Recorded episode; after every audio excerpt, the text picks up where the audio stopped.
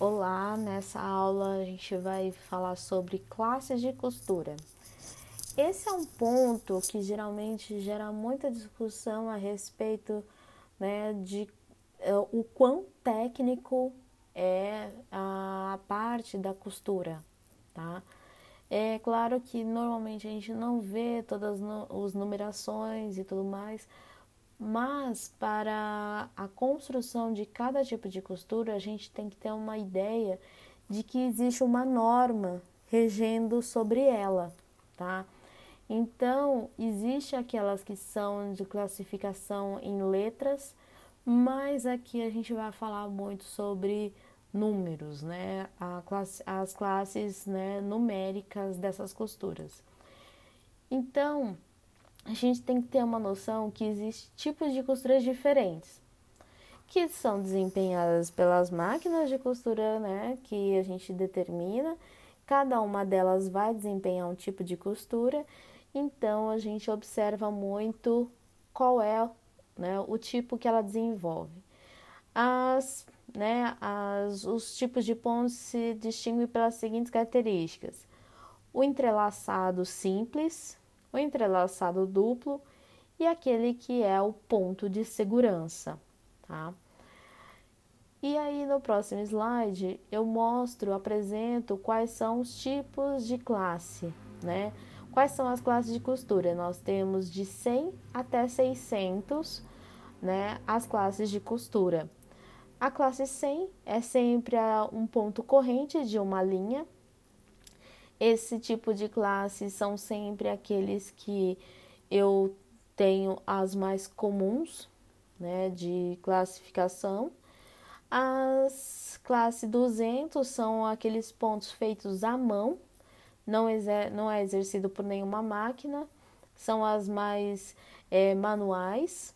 As 300 são os pontos fixos, que são aquelas máquinas retas, as caseiras que exercem os pontos fixos.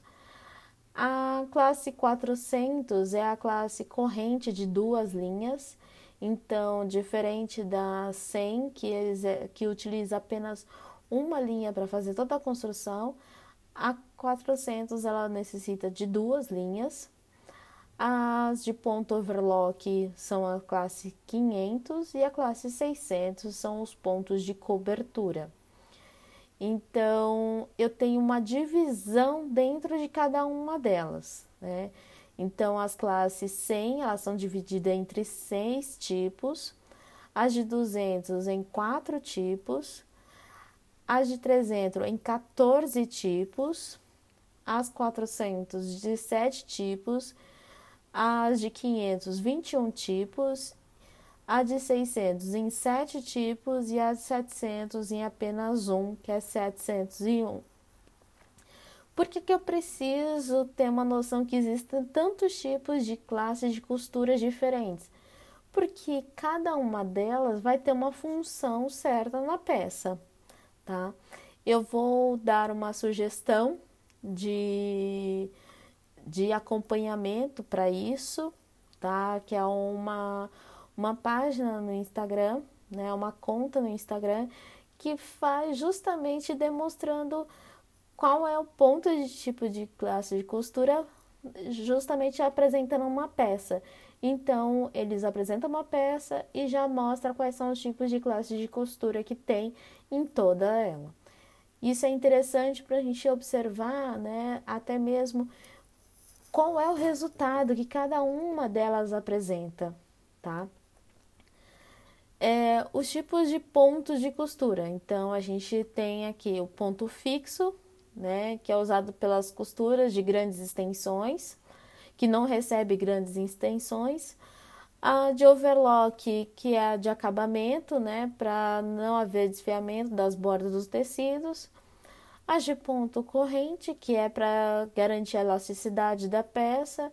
Então, você tem uma tensão constante, né? ela, ela sofrerá mais tensões e mais facilmente de você conseguir desmanchar. E as de ponto zigue-zague, que é mais decorativo, né? garante um pouquinho de, da elasticidade, quando você utiliza principalmente as máquinas caseiras que são utilizadas para o zigue-zague. Então, eu vou mostrar então, nos próximos slides quais são cada um dos tipos de ponto. Então, você consegue observar, eu não coloquei todos os tipos, mas eu coloquei aqueles que a gente mais utiliza. Então, por exemplo, da classe 100, que é o ponto corrente ou cadeia simples, né? Estou mostrando o ponto 101, 103, que são os mais comuns da gente observar. Ele está expandido e não mostrando, né? É, tentem imaginar que são tem algum tecido ali preso. O ponto 200, que é o de ponto manual. Aqui no caso, o ponto 204, que é justamente só para demonstrar como é que é feito a mão. O ponto fixo, que é aquele que é, você pode imaginar que onde está ali o ponto 301, o ponto mais escuro em preto seria aquele que viria da agulha e a parte de baixo viria da bobina. Temos a classe 304, ponto fixo. Os pontos 400 são aqueles que eu uso é, o ponto corrente ou cadeia multilinhas que eu utilizo através de uma interlock. Então, esse é o efeito né, das laçadas, né, dos loopers, como é que ele funciona né, ao longo do tecido. Então, eu tenho o 401, 406 e o 407, apresentando justamente quais são as diferenças em cada um o ponto chuleado, aqui apresentando a classificação 504 e a 516. Eles são muito mais complexos, né, dando para ver que tem, né, uma linha. A linha aqui no caso é o preto mais escuro.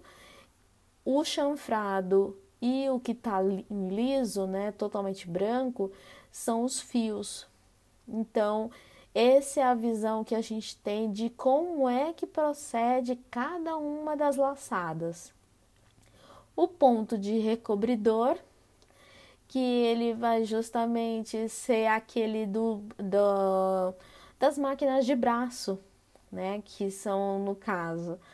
Né? Então ela recobre justamente dando acabamento e fechando a peça o ponto fixo de uma linha só, que é, a, por exemplo, a 701. Então, você está vendo que só tem uma linha para fazer todo o desempenho. É a mais fácil de desmanchar que tem. Você puxa e você consegue desmanchar o ponto por inteiro. Aqui, na última parte do slide, eu apresento então quanto se consome, né, de um, de um metro de costura né?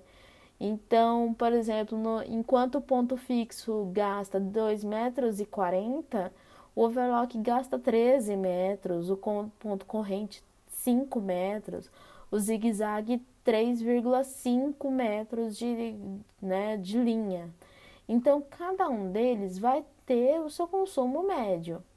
Existe, é claro, é, essa, essa noção de consumo é justamente para a gente pegar e colocar numa ficha técnica, já pensando quanto é o consumo de cada uma delas para ser calculado, né? O quanto que vai ser colocado de valor sobre a peça. Por isso que é bom a gente atentar sobre as classes de costura, até mesmo para saber né, qual deve ser melhor aplicada naquela peça para a gente pensar justamente sobre gastos, tá?